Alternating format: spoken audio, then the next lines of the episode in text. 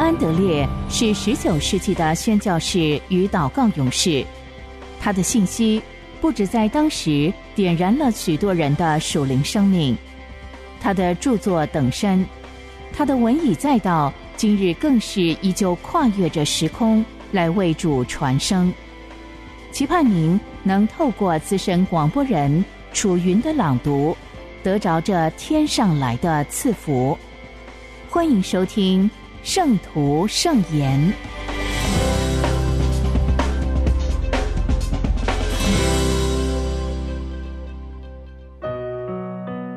新生命，耶稣将自己交托出来。以弗所书五章二十五到二十七节，基督爱教会，为教会舍己。要把教会洗净，成为圣洁，可以献给自己，做个荣耀的教会，毫无玷污、皱纹等类的病，乃是圣洁、没有瑕疵的。耶稣为罪人所做的工作是如此完备和奇妙，所以对他来说，必须要在十字架上舍己，才能最终成就这个工作。耶稣对我们所怀的爱是如此强烈和奇妙，所以他实实在在的为我们舍了性命。耶稣交托自己的行动也是如此显著，所以他实际舍去的一切都能够被我们完全得着，因为这位圣洁、大有能力的耶稣已经亲自担当了做成这个工作的职分。他已经为我们舍己。现在最要紧的，乃是我们应当正确理解和坚信他，为了我们而把自己交托出来。那么，耶稣为教会舍己，究竟是为了什么目的呢？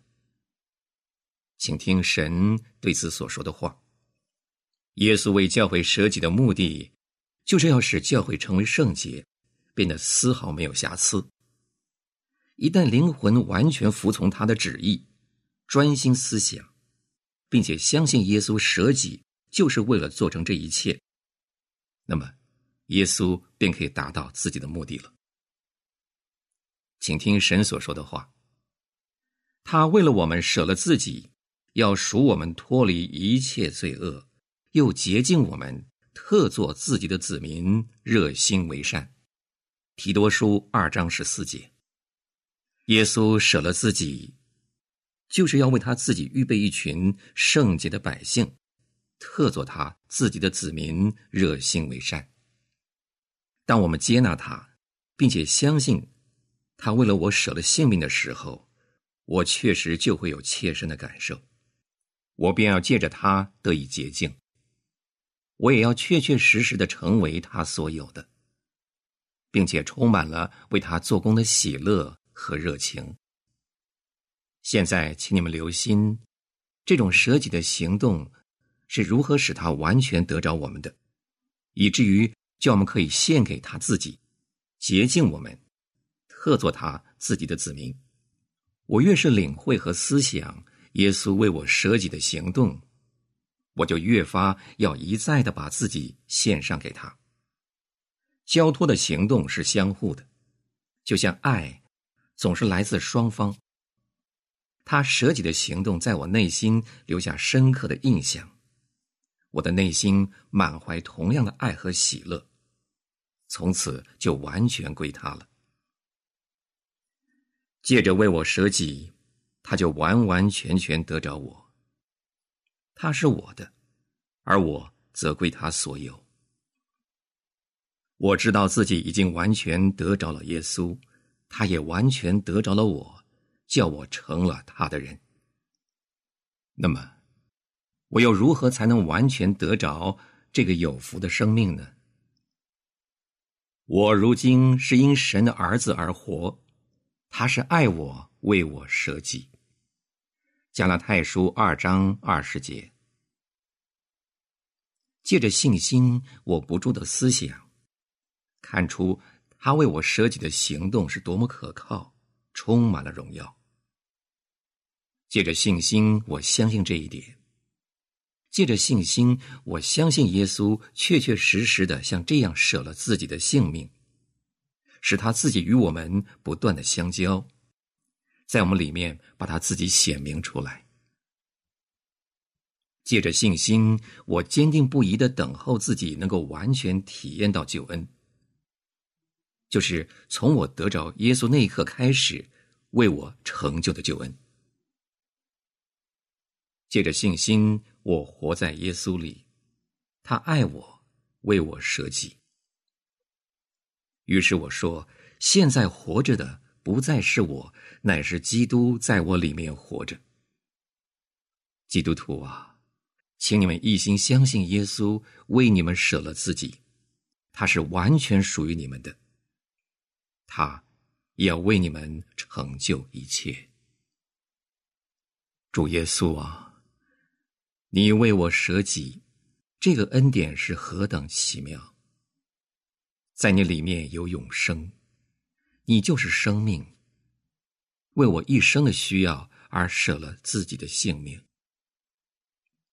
你洁净了我，使我成为圣洁，并且使我热心为善。你完全接纳我做你的子民。并且完全为我舍了自己，我的主啊，你就是我的生命。求你使我能够正确的领会。阿门。请我们一同思想：一，正是因为神怀着无比的大爱，所以他把自己的独生子赐下来。耶稣舍了自己的性命。也正是出于对世人的怜爱、接纳和得着耶稣，就是人在神的爱里面得享生命。这就是最高贵的生命。我们必须借着信心，一心寻求神的爱，并且住在这爱里面。二，你们以为自己已经学到了所有功课，知道如何天天怀着小孩一般的信心吗？我今天就要接纳耶稣做我的生命，并且为我成就一切。三，你们要明白，接纳和得着耶稣的前提条件，就是个人要与他相交，在他里面得着喜乐，满怀喜悦的与他交通，叫他做我的密友，因他的爱而满心喜乐。这样，人就会真正怀着。接纳他的信心。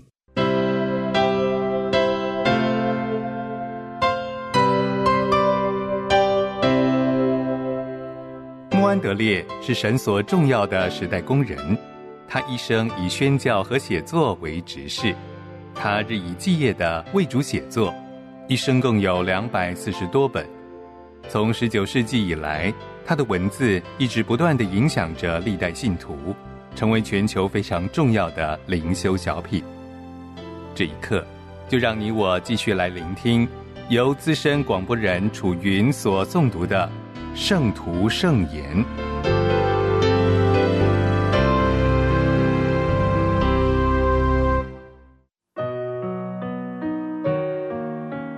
谦卑，谦卑与罪。提摩太前书一章十五节，在罪人中，我是个罪魁。人们常把谦卑和悔罪视为同一件事，因而继续容许罪盘踞在人里面，否则就无法助长谦卑似的。但我相信。我们已经明白，这不叫谦卑，谦卑高过这种情形。我们已经从主耶稣和使徒的教训中发现，有关这项德行的教诲，通常和罪无关。就这万物的本质、受造者跟造物者的关系、耶稣的生命，谦卑乃是圣洁的真髓、蒙福的要素。谦卑是己训位，是神登宝座，神成为一切，己算不了什么。但即使我觉得必须强调真理这一面，我仍然不能不承认，因着人的罪，使神赐予圣徒谦卑的恩典更显出崭新的深度和强烈对比。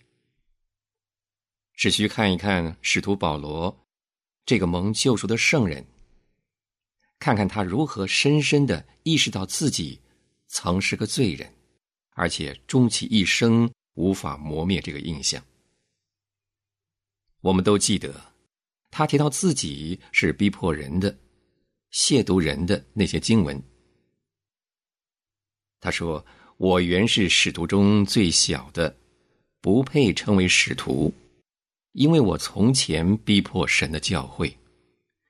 我比众使徒格外劳苦，这原不是我，乃是神的恩与我同在。”他说：“我比众圣徒中最小的还小。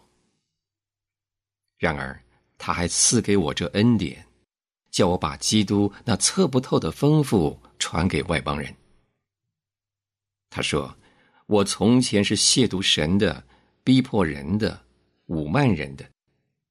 然而，我还蒙了怜悯，因我是不信、不明白的时候而做的。”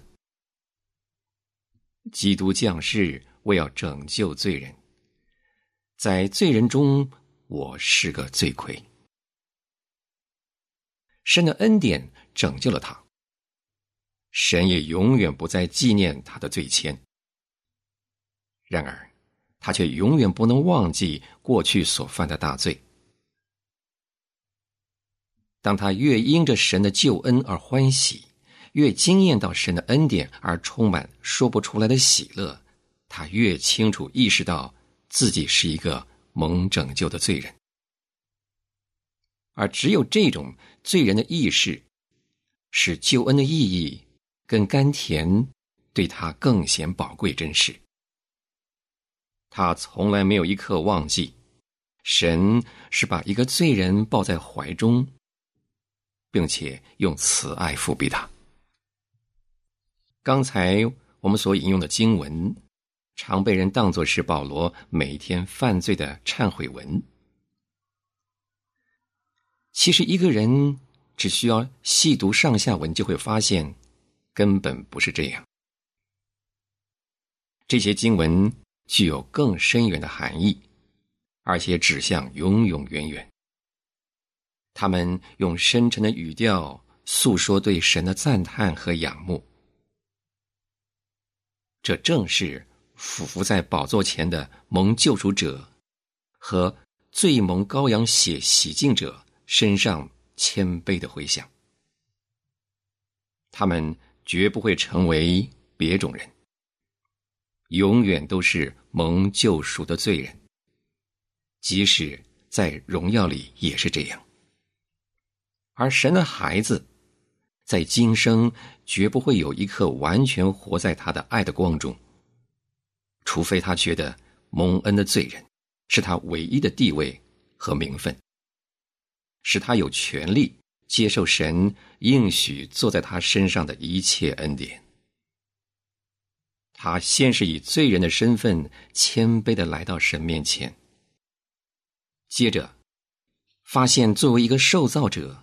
谦卑的样式本是合宜的，于是“谦卑”这名词被赋予新的意义。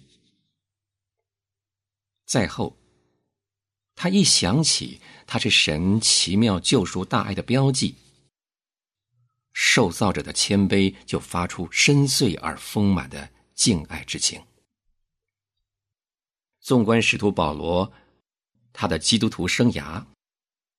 我们会注意到一项显著的事迹，就是他的笔尖下从未透露出任何需要认罪的事，即使在书信中透露个人最隐秘的心事也是这样。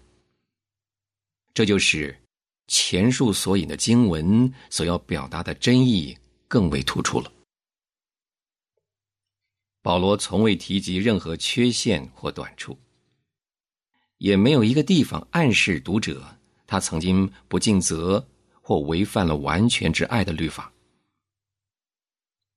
相反的，有不少章节表明，他自己若不是在神和人面前过无瑕疵的生活，他所说的一切毫无意义。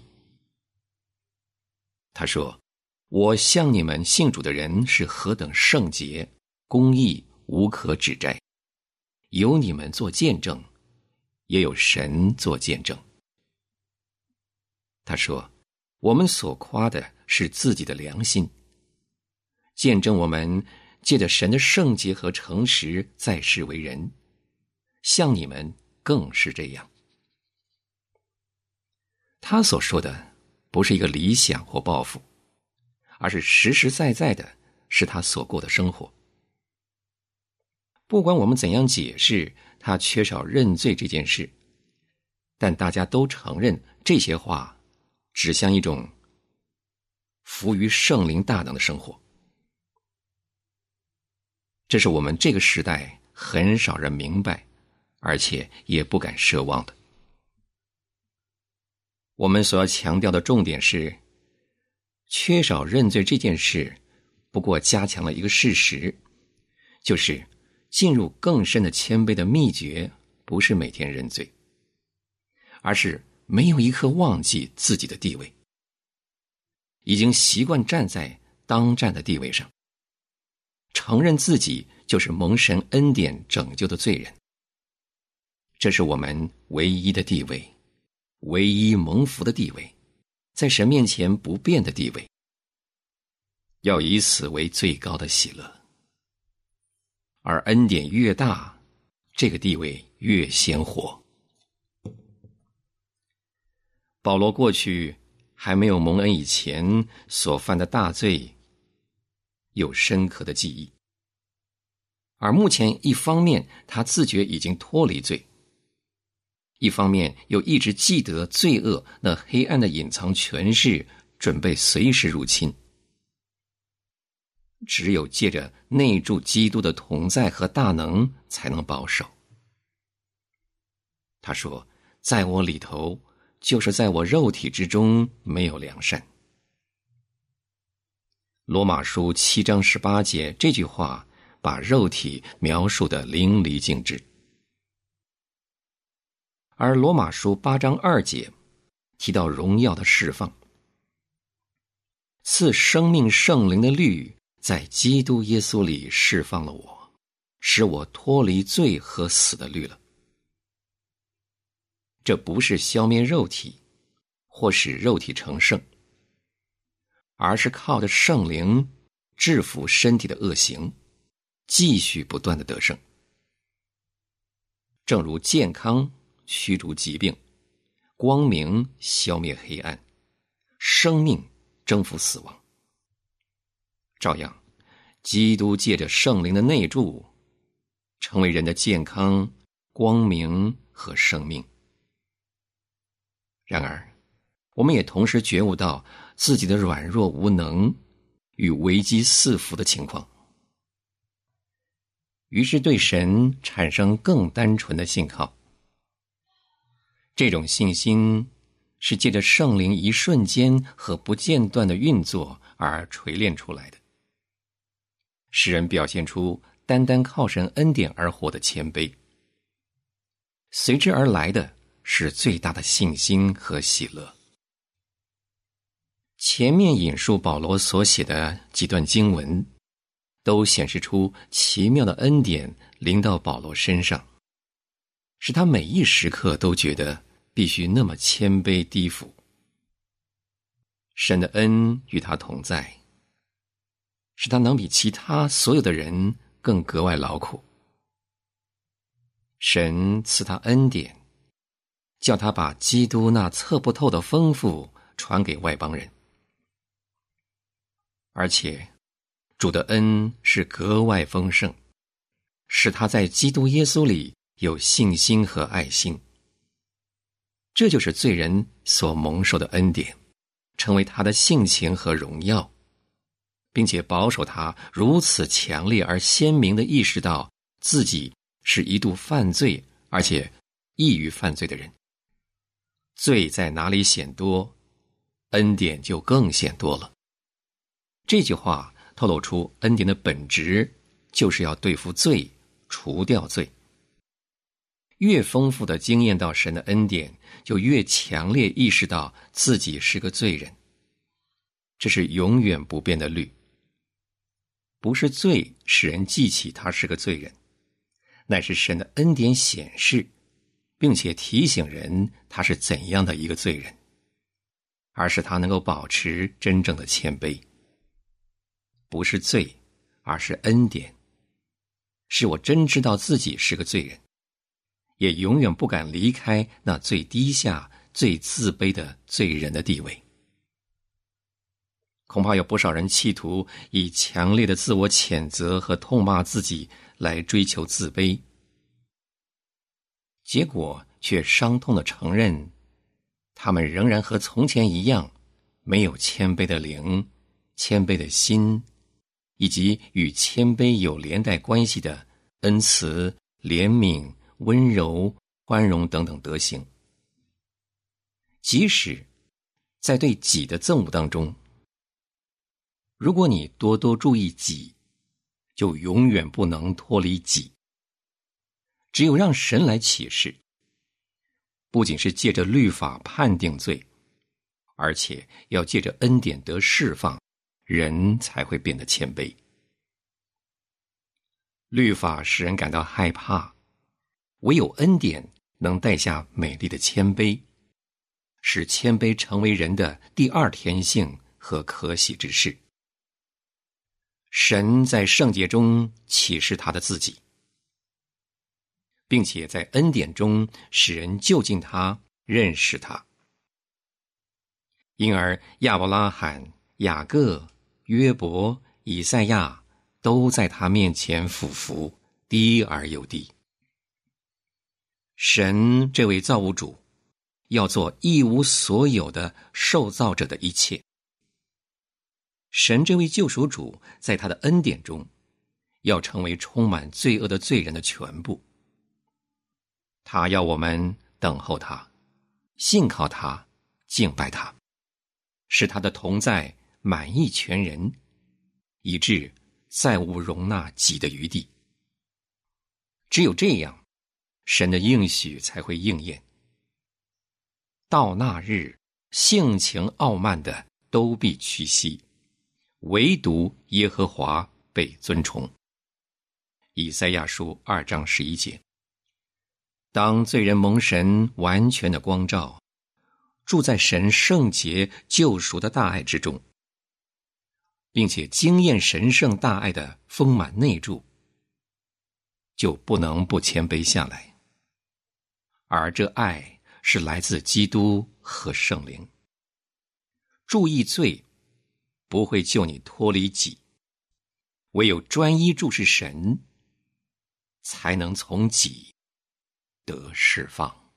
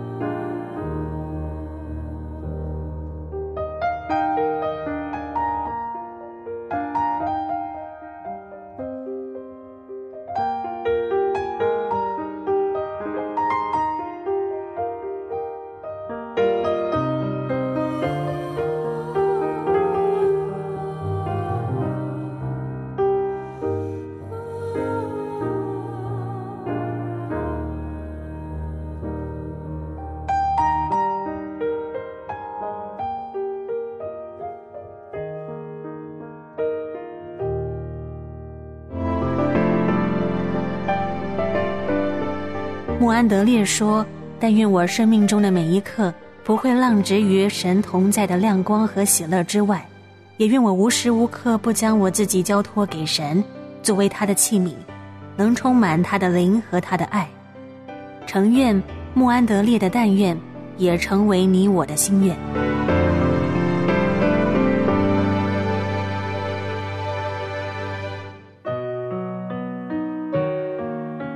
交通的秘诀，对灵魂的爱。雅各书五章二十节，这人该知道，叫一个罪人从迷路上转回，便是救一个灵魂不死。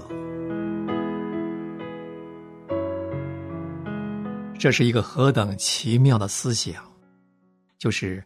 我能把一个灵魂从永远的灭亡中拯救出来，怎能有这事呢？若是我能使一个罪人从迷路上转回，便是救一个灵魂不死。这是一个为着罪人得蒙拯救而来工作的护照。这个护照不仅是赐给传道人，更是赐给每一个基督徒。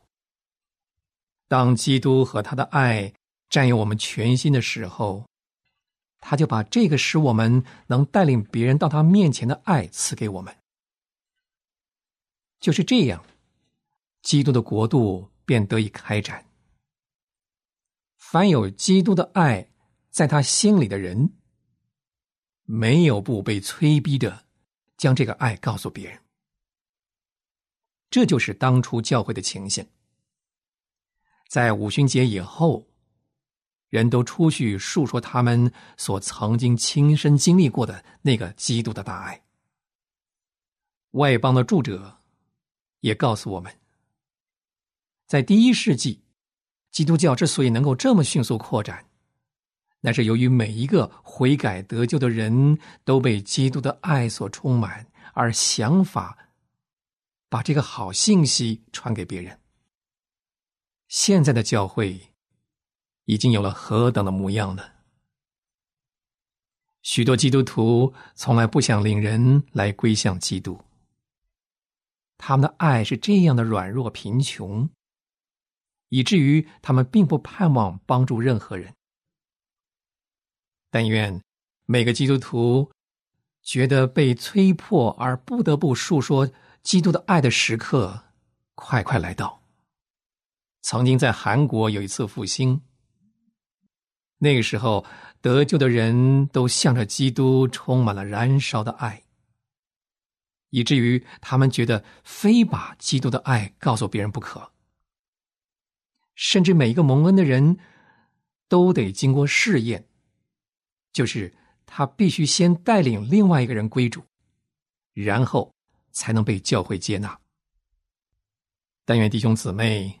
能查验自己，并且，当你和基督交通的时候，请你不只想到你自己，也想到神将他的爱赐给你，乃是要你把神的爱分给别人。这样，你才懂得那真正的快乐，就是带领灵魂归向基督。但愿我们恳切的祷告。求神的爱充满我们，使我们能够全心全意的降服自己，为着主去得着人。